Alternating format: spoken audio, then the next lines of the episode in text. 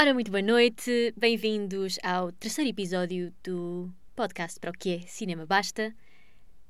Estamos, neste momento, estamos, quero eu dizer, eu estou uh, na cabine de voice-over uh, do estúdio onde eu trabalho, do, da empresa de pós-produção em que eu trabalho, que não é bem um estúdio, mas uh, isto é um estúdio de voice-over e tenho, francamente, a sorte de poder utilizar uh, equipamento profissional e não utilizei nos primeiros dois episódios, mas espero que a partir de agora, fazendo aqui o podcast, uh, espero que a experiência de ouvirem este podcast seja muito mais interessante. Estou muito entusiasmada para gravar este episódio porque houve uma grande pesquisa da minha parte uh, para este episódio. Uh, é um tema que é super entusiasmante para mim que me faz ficar francamente entusiasmada sobre o que vamos falar. Portanto, para começar, espero que gostem deste level up em condições de gravação. E, em segundo, espero que gostem muito do tópico uh, deste podcast. Estamos, neste momento, no dia 9 de janeiro de 2024 e começou full-fledged a minha estação preferida do ano. Uh, como diria Moira Rose em Schitt's Creek, quando lhe perguntaram What's your favorite season? Ela respondeu Awards. E é exatamente assim que eu me sinto. Uh, a minha estação preferida do ano, a única coisa que faz janeiro aceitável é a existência da Award Season. Award Season é uma coisa que só existe realmente na indústria do cinema, porque mais nenhuma indústria tem este conceito de, falando um português brasileiro, de parabenização constante, de criar tantos prémios, tanta coisa para, para criar marketing e para dar às pessoas uma ideia que o filme é bom, porque o filme está nomeado para coisas e como está nomeado para coisas e como é uma grande honra e as pessoas deviam ir ver. É, digamos que um selo de qualidade. Portanto, os uh, a award season não foi feita apenas e só pela, pela uma enorme, enorme, enorme uh, noção de ego que a indústria cinema tem de se querer uh, congratular o tempo todo. Congratular, não penso que seja uma palavra em português, mas uh, para se querer. Um, para se querer glorificar e, e, se querer um, e levar o tempo todo é também uma excelente, um excelente golpe de marketing. Nós, quando vemos que um filme está nomeado para um Oscar, queremos ir vê-lo, não é? Portanto, a Award Season tem, tem várias missões. A principal delas, num, numa indústria que foi feita para gerar dinheiro, como todas elas, a principal missão é gerar mais dinheiro, gerar mais pessoas a olhar para o ecrã de televisão e mais pessoas a ir ao cinema. Portanto, espero que quando ouvem isto e ouvem que, que eu gosto muito desta season, espero que também saibam que, que esta season tem motivos absolutamente capitalistas e eu não sou naive em relação a esse facto, uh, mas de qualquer maneira continua a ser uma coisa na qual eu me divirto muito e que gosto muito de participar. Aliás, um, eu tenho um hábito de, de, fazer todos os anos uma festa dos Oscars, que basicamente é o evento que, em que culmina esta award season. Este é o nível da minha paixão por esta altura do ano. Um, e para mim é muito divertido. É simplesmente uma celebração do cinema, mas também é uma celebração da indústria e de uma indústria da qual eu gosto muito uh, e que é muito complexa, que não é apenas acerca de, da arte de fazer filmes. Para começar, então já fiz uma, uma introdução de que é que vamos falar. Um, vamos falar da Award Season e depois vamos. É engraçado. Da Award Season. Acho que é uma contração que me faz dizer da Awards, como dizer vamos ao yoga, vamos pro yoga. É aquelas coisas em português que misturadas com outra, com outra palavra nos fazem parecer, nos fazem dizer as coisas de uma maneira relativamente diferente. Um, mas também vamos falar de uma empresa de produção que nesta award season está a fazer coisas muito interessantes e cujo trabalho me interessa muito e que eu acho que a maior parte de vocês não terão noção. E portanto, eu queria falar um bocadinho disso. Uh, está tudo relacionado com esta award season. Este não vai ser o último podcast daqui, porque a award season culmina nos Oscars, como eu estava a dizer. Uh, daqui até lá, vamos ter muita coisa para falar. Vai haver muito update. Portanto, eu vou introduzir um bocadinho o que é, que é a Award Season, para quem não sabe, para quem não conhece, para quem acha que são só os Oscars. Uh, e depois a seguir vou falar acerca de uma empresa de pressão em específico uh, e vou manter o tópico por aí. E depois, se calhar, em próximos episódios, vou explorar este conceito um bocadinho mais e dar-vos updates do que é que eu estou a ver a acontecer na World Season. Por isso é que este episódio é uma coisa que tem que ser filmada todas as semanas e não pode ser uh, uh, feito de, atacado um, tipo seis meses antes, porque tudo isto e todos estes tópicos em cinema são de observação. É, temos que ver o que é que as pessoas estão a fazer, ação a ação, e depois juntá-las e dizer: espera, espera, há aqui uma tendência, há aqui uma coisa que eles estão a fazer Uh, e isto é muito inteligente, isto está muito bem feito, está muito bem pensado. Uh, e portanto, isto tem que ser filmado semana a semana e é isso que me entusiasma. Um, quero também dizer, em termos de assim um bocadinho de housekeeping em relação uh, aos outros dois episódios, tenho tido bom feedback deste podcast, espero que tenham, estejam a gostar.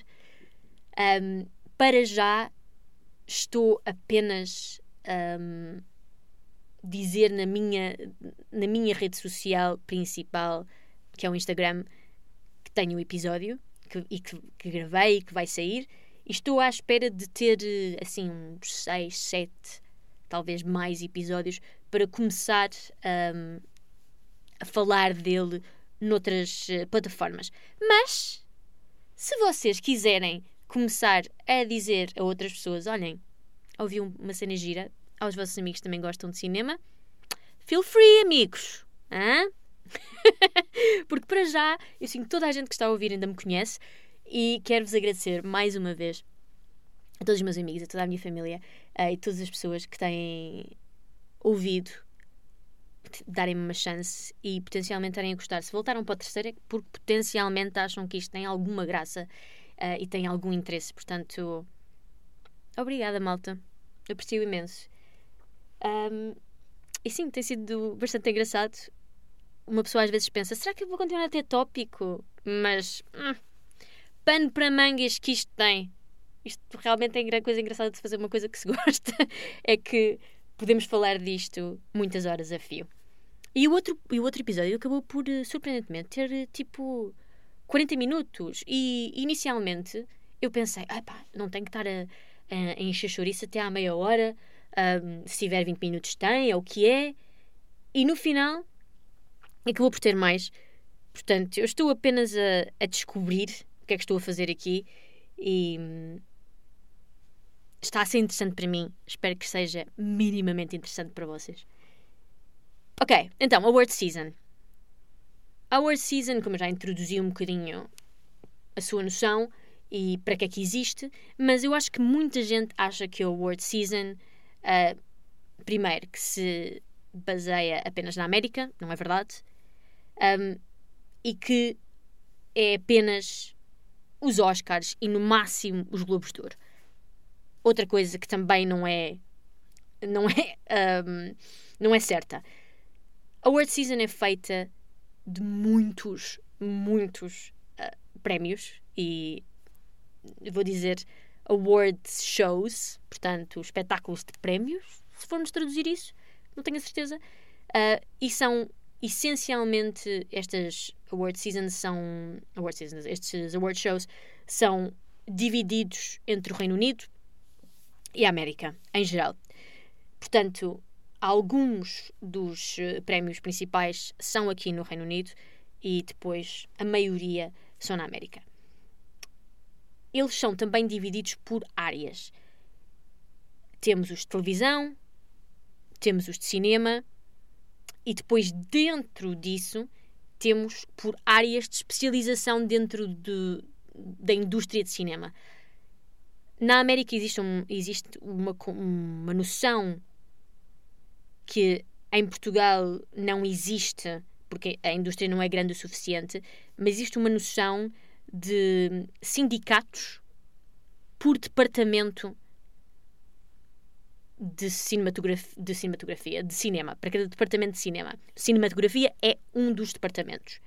Portanto, temos em, uh, em inglês, isso chamam-se guilds. Em Inglaterra, o sistema é diferente e não funciona com guilds. Existem algumas, mas não têm o mesmo impacto que têm na América. Na América, as guilds são extremamente fortes. E se vocês já ouviram falar na greve uh, dos atores, dos escritores uh, que aconteceu este ano, elas são levadas a cabo por essas guilds, portanto, por esses sindicatos. Então, as mais as guilds maiores e mais fortes são a de realizadores, a de cinematografia, portanto, diretores de fotografia, de escritores, a de atores e provavelmente a de produtores. Estas são as mais fortes. Todas elas. Mas há mais. Por exemplo, o Departamento de Artes também tem uh, guilds e hum, penso eu que os de a malta de styling, de make-up, wardrobe também têm uma guild. Depois, to, portanto, todas essas guilds têm os seus próprios award shows. Depois temos uma fatia muito grande na qual, à qual pertencem um, os Golden Globes, que são os críticos. Temos. Eh, ok, vamos voltar atrás às guilds. SAG, que é um dos principais. Um, dos principais prémios. Os SAGs são. Um, se eu for ver, deixem-me cá ver, porque não tenho. É Screen Actors Guild Awards, são os SAGs, são provavelmente o principal uh, award show dentro das guilds, mas os directors também têm um, prémios. São os Directors, Directors Guild of Award, uh, Guild of America Awards, Directors Guild of America Awards, Producer Guild of America Awards. Pronto. Mas os SAGs provavelmente são os principais. Depois temos um, os críticos, como eu estava a dizer, no qual temos o New York Film Critics Circle, um, os Independent Spirit Awards, penso também são, obvi obviamente que são Independent Film, um, Independent Spirit é sobre Independent Film, mas na mesma são com críticos. Um, temos os Critic Choice Movie Awards uh, e temos o National, penso eu que é o National Board of Review, penso eu, dentro dos um, destes de críticos, os principais são realmente os Globos de Ouro, que são feitos pelo Golden Globes, penso. Os Golden Globes são pelo. Uhum. Hollywood Foreign Press Association. Portanto, críticos, imprensa percebem que é mais ou menos a mesma coisa. uh, normalmente os críticos estão na imprensa. E depois a seguir temos as academias. E nas academias, um, eu, eu acho que há muita gente que acha que os Golden Globes são uma academia, mas não são. Nas academias, as principais, obviamente, as academias são os Oscars, Academy Awards um, e Academy Awards e eles, eh, os Academy Awards, eh, os Oscars não são apenas prémios. Tem uma academia que durante o ano faz muitas coisas, tal como os Grammys, por exemplo, que são a mesma coisa na música. Um, os Oscars têm a academia dos Oscars, têm um museu, têm funds, têm concursos de, para, para distribuir bolsas, um, eles fazem network um, e tal como temos a academia dos Oscars na América, no UK temos os BAFTA. que é provavelmente, provavelmente não, de certeza, o maior award show que existe no Reino Unido. E que é uma grande parte dos award shows circuit, portanto, o circuito de award shows, um, no mundo inteiro. Portanto, são três componentes: as guilds, os críticos e as academies. Temos também os Independent Spirit Awards, é no sentido de ser para filmes mais independentes, enquanto que os BAFTA. Os BAFTA são um mix entre estúdio e independente. Os Oscars são claramente mais virados uh, para os estúdios. É uma realidade. Hollywood representam Hollywood. Hollywood é onde os estúdios nasceram. Portanto, faz sentido que seja mais virado para isso. Depois temos outro elemento que não é de todo tão relevante e podemos questionar o porquê, eh, que são os People Choice Awards, que são prémios que são escolhidos pelo, pela audiência, não é? Nós podemos dizer que a audiência é a componente principal. Mas, normalmente, os filmes aclamados pela crítica não são os filmes que têm o maior uh, audiência, o maior número de pessoas, o maior revenue, portanto, fazem mais dinheiro no cinema. Portanto, há aqui um argumento. Os People Choice Awards existem na, existem na mesma, mas não são particularmente aclamados quando nós estamos aqui a falar de filmes de qualidade. Portanto, estou-vos a dar só os ângulos que existem. É uma. É uma, uma mescla de pessoas e instituições que criam estes prémios, todas elas com um intuito muito específico de estar a destacar para as guilds, destacar as pessoas da sua própria guild e o trabalho que foi feito pelos, pelos profissionais desses sindicatos. Para os BAFTA ou para os Oscars, a intenção é claramente pôr mais pessoas nos, nos cinemas uh, e nos critics é estar a dar relevância ao trabalho dos críticos, porque são os críticos que escolhem como taste makers, como pessoas que influenciam o gosto das outras pessoas. Elas estão a tentar tornar-se, eles estão a tentar tornar-se mais relevantes. Neste momento, dia 9 de janeiro, já aconteceram os Globos de Ouro, já aconteceram os Critics' Choice Movie Awards, o New York Film Critics Circle também. Temos também, penso que já aconteceram os, uh, os SAGs ainda não aconteceram. Eu penso que o National Society of Film Critics também já aconteceu. Os BAFTA ainda não aconteceram, os SAGs ainda não aconteceram, os Oscars ainda não aconteceram, como eu disse. O culminar de toda esta aventura são sempre os Oscars, é a última. O que também dá aos Oscars outro nível e, e lhes dá um, uma relevância especial. Destacam-se dessa maneira. E também penso que os Independent Spirit Awards ainda não aconteceram. Vou verificar agora o que estou a dizer.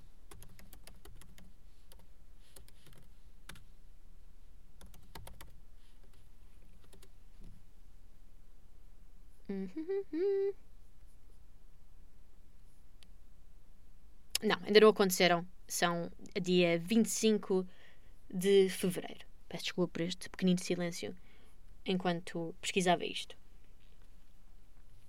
Sinto que esta vai ser a, a season de 2024. Vai ser particularmente interessante porque envolve num ano em que houve uma grande revolta e uma grande luta entre os estúdios e uh, os sindicatos. Na realidade, este ano, os grandes vencedores, não dessa, não das greves e não desse, desse, desse debate entre os sindicatos e os estúdios, mas o, os grandes vencedores em audiências, sucesso de bilheteiras e sucesso neste circuito de award shows são claramente os estúdios. Uh, porque os maiores filmes do ano são filmes de estúdios enormes. Uh, pela primeira vez este ano, a Warner Brothers passou os lucros, passou à frente dos lucros da Disney, que era como conglomerado quem estava sempre a, a ganhar em termos de, de, lucros feitos. Este ano, a Warner Brothers conseguiu, com um, vários filmes, entrar no, no, no, no topo, portanto, no lugar de maior, maior player da indústria e fê-lo com Barbie e Oppenheimer. E vamos aí chegar a quem eu acho que está a fazer a melhor campanha de. a melhor campanha para este Award Circuit. Ora bem, eu não sei se é uma coisa que vocês têm noção ou não, mas isto de ganhar prémios é a mesma coisa quase do que ganhar eleições. Há campanhas. Porque quem vota nestes prémios são pessoas que fazem parte destas academias, que fazem parte destes sindicatos, que fazem parte destes grupos de críticos. E para as pessoas, claro que veem os filmes, não é? Nós gostaríamos de pensar que estas pessoas veem os filmes e depois decidem qual é que é o melhor mas na realidade, elas, quando vão votar, como são humanas, vão votar baseadas em factos que não são apenas se o filme é bom ou não. Vão votar baseando, baseados em quem gostam, em quem é que já não ganha há muito tempo e agora merecia ganhar, quem é que já foi nomeado muitas vezes e por causa disso nunca ganhou e por causa disso merecia ganhar. São tudo elementos que fazem com que as pessoas que votam nestas uh, instituições possam escolher um filme e não outro. E para isso, o papel de uma campanha bem feita de marketing para o Award Circuit é o circuito de prémios é fundamental. E quem tem feito a melhor campanha é para a surpresa de ninguém, acho eu, a Barbie. A Barbie foi o filme que teve o maior impacto este ano. Fez surpreendentes para mim 1,4 bilhões de dólares.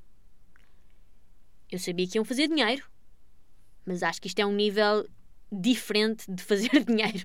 1,4 bilhão de dólares o que numa altura em que os filmes da Marvel e os filmes de super-heróis estão em declínio, as pessoas estão cansadas dos filmes eh, de super-heróis, este filme original, embora haja um grande debate se a screenplay, se o guião deste filme deva ser considerado original ou adaptado, eu acho que tem que ser original porque a Barbie não tinha um mundo na qual a história foi baseada, não havia nada. Uh, mas há quem considere por a Barbie ser um IP, IP quer dizer intellectual, intellectual property, que já existia, uma propriedade intelectual que já existia, deve ser considerado adaptado. Os Oscars tiveram esta opinião, eu acho que é uma opinião um bocado parva, mas I digress. Estou-me a distrair do ponto. Um, a Barbie foi também o filme, o maior sucesso de bilheteira de sempre para uma realizadora uma realizadora, para uma mulher que é realizadora, um, e tem sido um filme com marketing incrível que não só se elevou a si próprio, como elevou outro dos grandes sucessos de bilheteira do ano, que é o Oppenheimer isto, esta é a parte em que eles não podiam ter criado isto sem as pessoas, não é? Porque as pessoas alinharam na Barbie, alinharam no, no conceito do marketing da Barbie, tornou-se viral e tornou-se, em conjunto com o Oppenheimer, um dos grandes um, momentos do verão de 2023, que acho que todos sabem, se popularizou como Barbieheimer. as pessoas foram todas ver a Barbie e a seguir foram ver o Oppenheimer. Acho que foi um, um casamento quase perfeito de um filme que é mais uh, marketed, que foi feito com, com as mulheres em, em, como, como principal audiência, a Barbie, e depois um filme que foi feito com homens como a sua principal audiência, que é o Oppenheimer. E foi este casamento levou homens e mulheres a ver os dois. Provavelmente filmes que não veriam se os filmes não tivessem ligados, o que só aumentou tanto a audiência de um como a audiência do outro. O Oppenheimer tem muito, muito, muito a agradecer à Barbie, porque foi o marketing da Barbie que acabou por arrastar o Oppenheimer para um sucesso incrível. Não que o Nolan precisasse de ajuda, hein, malta? Eu não estou a dizer isso. O Nolan não precisa de ajuda. Mas acho que não podemos negar que ajudou. O que é super interessante acerca da Barbie de um ponto de vista da indústria, do ponto de vista que eu estou aqui para vos falar, é que a Barbie foi feita um, por uma empresa de produção que tem dado muitas cartas desde há uns 5, 6 anos e que é super interessante. A empresa chama-se Lucky Chap e foi criada por três pessoas. E eu calculo que alguns de vocês já tenham ouvido dizer que a Margot Robbie não é apenas a personagem principal, a atriz que faz a personagem principal do filme da Barbie e que faz da Barbie, da stereotypical Barbie, não é? Mas também que ela é a produtora do filme. Mas o que eu acho que vocês não sabiam, ou não sabem, é que a Lucky Chap está a fazer filmes. A Lucky Chap é a empresa da Margot Robbie, que é, é, foi fundada por ela, pelo marido dela, que se chama Tom Ackerley, e por um amigo deles, por dois amigos deles, um, Josie McNamara, e por uma amiga também da Margot Robbie, também australiana, uh, que se chama Sophie Kerr, penso eu. Não sei se a Sophie Kerr ainda está envolvida na empresa, o Josie McNamara claramente está. Esta empresa Lucky Chap tem estado atrás de grandes sucessos de bilheteira e grandes sucessos da crítica desde 2016, penso eu. Estão atrás do filme Itonia. Portanto, produziram o filme Itonia, que também é protagonizado por Margot Robbie, no qual um, Alison Jenny Alison Jenny? Penso eu que não estou a dizer um disparate. Itonia. Exatamente. Em que Alison Jenny ganhou um, um Oscar. Fizeram o Birds of Prey, também com a Margot Robbie.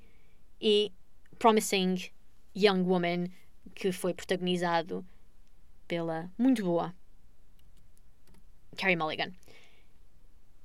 Portanto, estes filmes tiveram um lucro de 275 milhões, não é um lucro, fizeram, fizeram em, em bilheteira 275 milhões acumulados, que não é nada mau para filmes que foram tão uh, aclamados pela crítica, e, e ganharam dois Oscars em seis nomeações. Para uma empresa que tem cerca de 6 anos, isto é incrível. E agora, com o sucesso incrível da Barbie, acho que não há como negar que esta empresa tem muito para nos mostrar. Eles já têm dois filmes que vão fazer um, no próximo ano. Um filme que vai estrear chama-se My Old Ass em 2024. E vão fazer uma prequela do franchise do Oceans, Oceans 11, Oceans 12, Oceans 13 em que vão contar a história dos pais do George Clooney. E o novo filme de Olivia Wilde, que é um filme de Natal, que se vai chamar Naughty. Logo aí, claramente já temos dois filmes. Olivia Wilde tem estado nas bocas do mundo depois do Don't Worry Darling, que na minha opinião é um mau filme. Mas, uh, mas ela esteve nas bocas do mundo um, não só pelo seu trabalho no Booksmart, que é um bom, que é realmente um, um, um filme muito engraçado e que vale a pena ver, como com o seu namoro com Harry Styles, uh, que é um dos maiores cantores um, da atualidade. E portanto houve uma grande uma grande um grande fator mediático com Olivia Wilde portanto eu acho que estes dois filmes vão ser grandes sucessos de bilheteira mas para além disso para além da Barbie para além deste, disto tudo a Lucky Chap tem outro filme que está no circuito dos award shows deste ano e não sei se, se têm noção não sei se viram, eu recomendo a verem. Esse filme é o Saltburn. Uh, Saltburn foi realizado pela, pela Emerald Fennell. É um filme que se baseia numa. É uma crítica de classes no Reino Unido. Deixem-me ver aqui um bocadinho. É um filme super engraçado que eu acho que vale imensa pena. Eu não quero um, fazer qualquer tipo de spoiler se ainda não viram. Está na Amazon Prime, para quem, portanto, já saiu dos cinemas e agora está na Amazon Prime. Uh, os atores principais, Rosamund Pike, Barry Keegan e Jacob Elordi. Barry Keegan, que já ganhou no ano passado uh, melhor ator secundário para os Banshees of Inisherin, na irlandês, e um ator, muito bom ator e Jacob Elordi, que veio de Euphoria, Rosamund Pike, que nós conhecemos já, acho eu, de muitos filmes, um, Gone Baby sendo uh, o do Fincher, sendo o filme que ele lançou. Uh, eu fiz um filme com a Rosamund Pike. Portanto, se. não posso dizer que seja um filme excelente, malta. Não vou. Não vou aqui mentir porque não estou, não estou aqui para vos mentir. Mas a minha empresa OnSite fizemos um filme com ela e estou só aqui a ver. Uh, Chama-se The Informer. Exatamente. Uh, tem 6.6 estrelas no IMDB. É um filme de 2019. Se quiserem dar uma espreita dela, força. Eu não vos prometo que é o melhor filme que ela já fez, mas vou dar, eh, vou dar aquela. Vou dar aquele momento. é um filme com Rosamund Pike, com Joel Kinnaman, com Ana Darmas, Clive Owen, portanto tem, tem muita gente relevante. Hein? Se quiserem, deem aquele olho dela. Que temos sempre que dar aquilo. Não é? Temos que. Um, temos que falar das coisas que eu também fiz e que este filme não foi feito por mim, mas foi feito pela minha empresa. Um, Portanto, olhem, vale o que vale um, a recomendação. Mas voltando ao tópico, um, esta Lucky Chap tem dois filmes que foram enormes sucessos este ano. Portanto, o Saltburn e a Barbie. Está a fazer eh, coisas super interessantes e no final do dia é uma empresa de produção fundada pela Margot Robbie, pelo marido dela e um amigo dos dois. Eles eh, aparentemente viveram juntos todos. Um, já, se calhar já quando a Margot Robbie já estava casada com o Tom Ackerley. Um, o Tom Ackerley e a Margot Robbie conheceram-se num set. Penso num filme que se chamava Suisse Française. Suite Française. Penso eu de que. Pá, em 2000, é um filme para em 2015. Um, e penso que, porque o filme, este, o marido dela, Tom Ackerley, era um, um assistente de realização, e penso que os Josie McNamara também eram um assistente de realização e ela conheceu-os uh, on set. E depois criaram esta empresa com a ideia de um, criar oportunidades para filmmakers mulheres, portanto, para mulheres que fazem cinema e para poder contar histórias de, um ponto, de, um perspectiva, de uma perspectiva feminina. Uh, e todos eles tinham este este sonho, digamos assim. E eu acho isto super interessante. Existe uma tendência enorme. Bem, este podcast vai ficar grande, que estamos aqui a 34 minutos. Mas existe uma tendência enorme para hoje em dia, principalmente as atrizes, por não sentirem que existe uh, da parte dos estúdios, um interesse enorme em contar histórias do ponto de vista feminino e com papéis bons o suficientes para elas. Ex existe uma tendência das, das grandes atrizes criarem, uh, que já têm muito dinheiro, criarem as suas próprias empresas de produção. A Reese Witherspoon tem uma, ela fez uma coisa brilhante que podemos falar depois no outro dia um, para lhe dar uma, uma leg up, para lhe dar uma vantagem na indústria. Outro tópico para outro podcast. Uh, Jennifer Lawrence tem uma empresa de produção também. Um, um, a senhora do Pitch Perfect, Elizabeth Banks, criou também a sua para ela poder realizar. Portanto, há aqui uma, uma, uma trend de atrizes a criarem espaços em que dão oportunidades a mais mulheres, se calhar a mais pessoas de cor e que valorizam a diversidade. Acho que do ponto de vista de boss ladies, eu sei que isto é uma coisa muito millennial, este, este conceito de boss ladies, mas na perspectiva de feminista, de, na perspectiva feminista, isto é extremamente interessante e acho que tem gerado conteúdo feito de mulheres para mulheres, que é que é uma tendência na minha, na minha modesta opinião a continuar. Espero um dia ser beneficiada por isto. Porque a verdade é que as mulheres contariam histórias diferentes das histórias que os homens contariam. Não estamos a dizer que têm mais qualidade de todo, não é isso.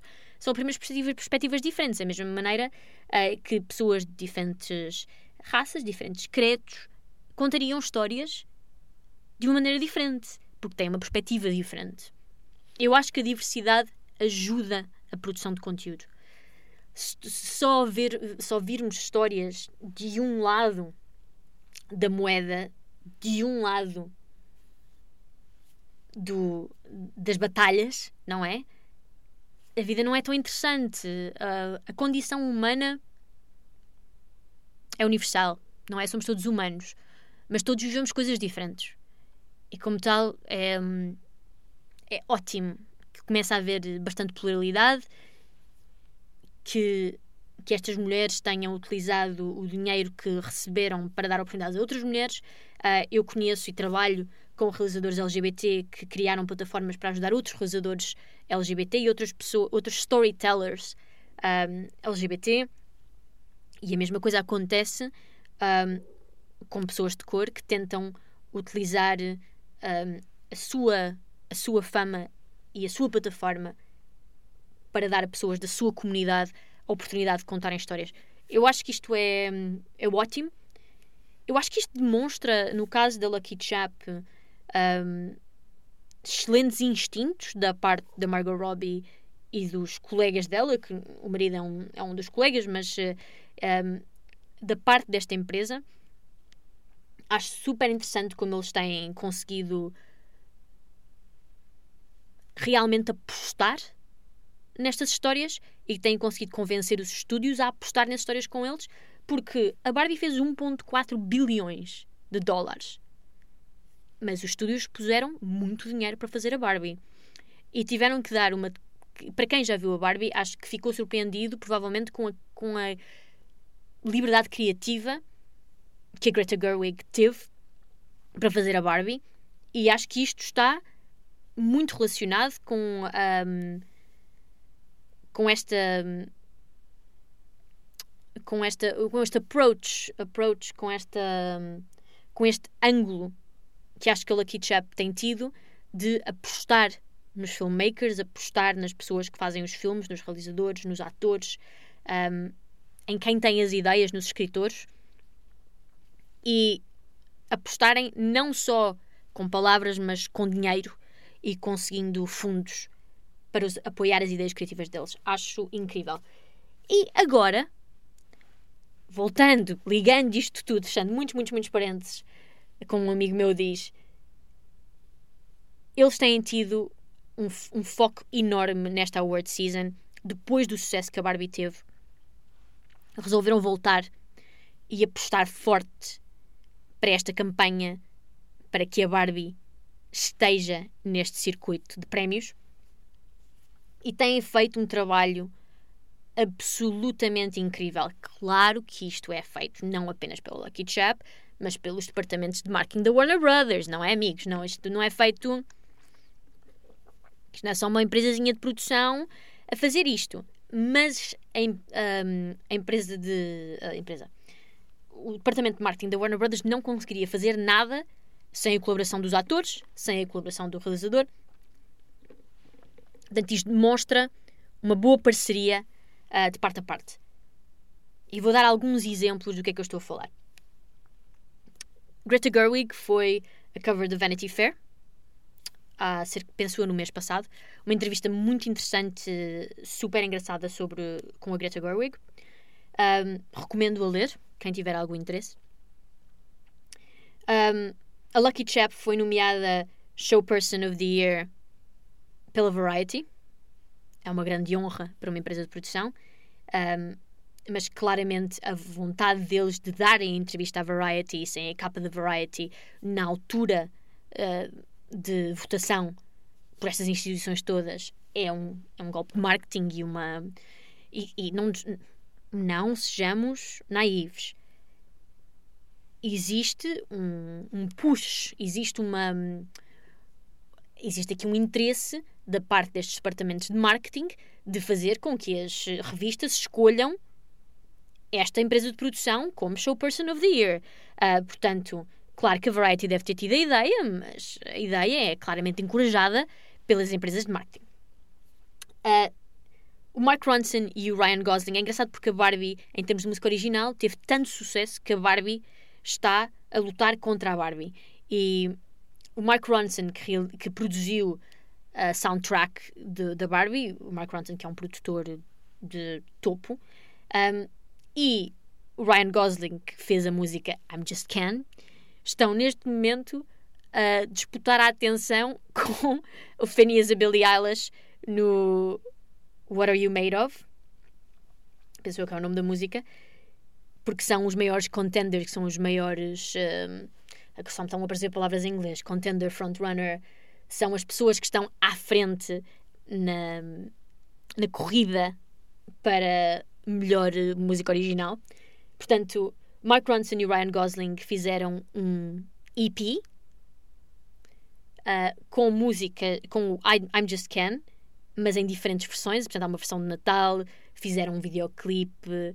Uh, portanto, há aqui uma, um grande esforço da parte deles de terem o I'm Just Ken nos Oscars e nomeado para os Oscars, porque eu acho que a Billie Eilish já lá está.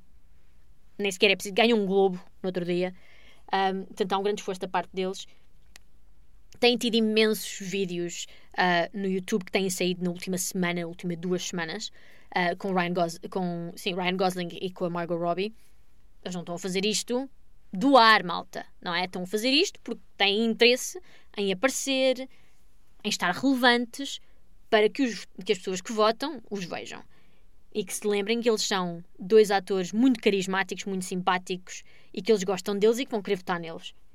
Para além disso, desculpem, acho que vou tossir. Primeira tosse destes podcasts.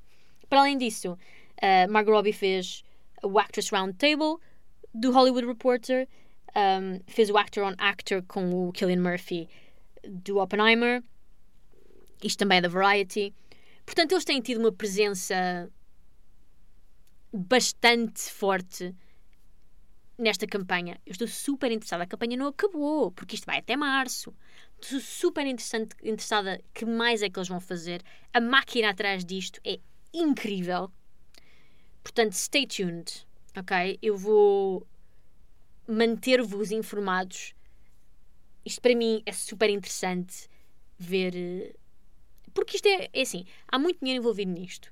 Mas também isto é super criativo este tipo de marketing é criativo, fazer as pessoas um, sentirem-se mais inclinadas, serem quote unquote influenciadas ou manipuladas a votar na, nos atores, nas músicas, na realização da Greta Gerwig, votar na Barbie, isso é um feito, não é? Será que vão conseguir? Os Globos de Ouro mostraram que não.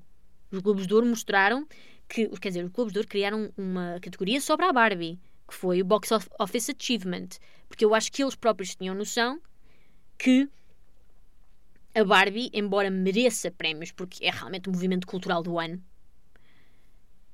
que os seus, as pessoas que votam, portanto Hollywood Foreign Press, provavelmente ia se manter mais conservadora e isso verificou-se no, no facto de Oppenheimer ganhou a maior parte dos prémios. Será que a Barbie vai conseguir? Não sei. Mas o facto, já verificado, é que a promoção que têm e a criatividade que têm tido não vai ser em vão. E vai apenas estender esta febre que foi a Barbie, que coloriu o mundo cor-de-rosa e acho que satisfez muitas pessoas. Do you mind if I head out? Yeah, yeah, not a problem. Um, Alfie says he'll turn out the lights. Thank you. Ah, e isto foi ah, a menina daqui a, a dizer que se vai embora. Peço imensa desculpa. Mas se calhar é suficiente, malta. 46 minutos. Acho que. Quer dizer, eu não estou a falar. Na verdade, devia-me condensar isto. Mas eh, tinha muito a dizer neste episódio. Talvez no próximo seja só 20. Volto para a semana. Espero que estejam todos bem. Vejam muitos filmes. Eu tinha aqui uma coisa para dizer do filme da semana. Hum, Sabem que mais? Ficamos. Falamos disto para a semana. Um grande beijinho e até para a semana.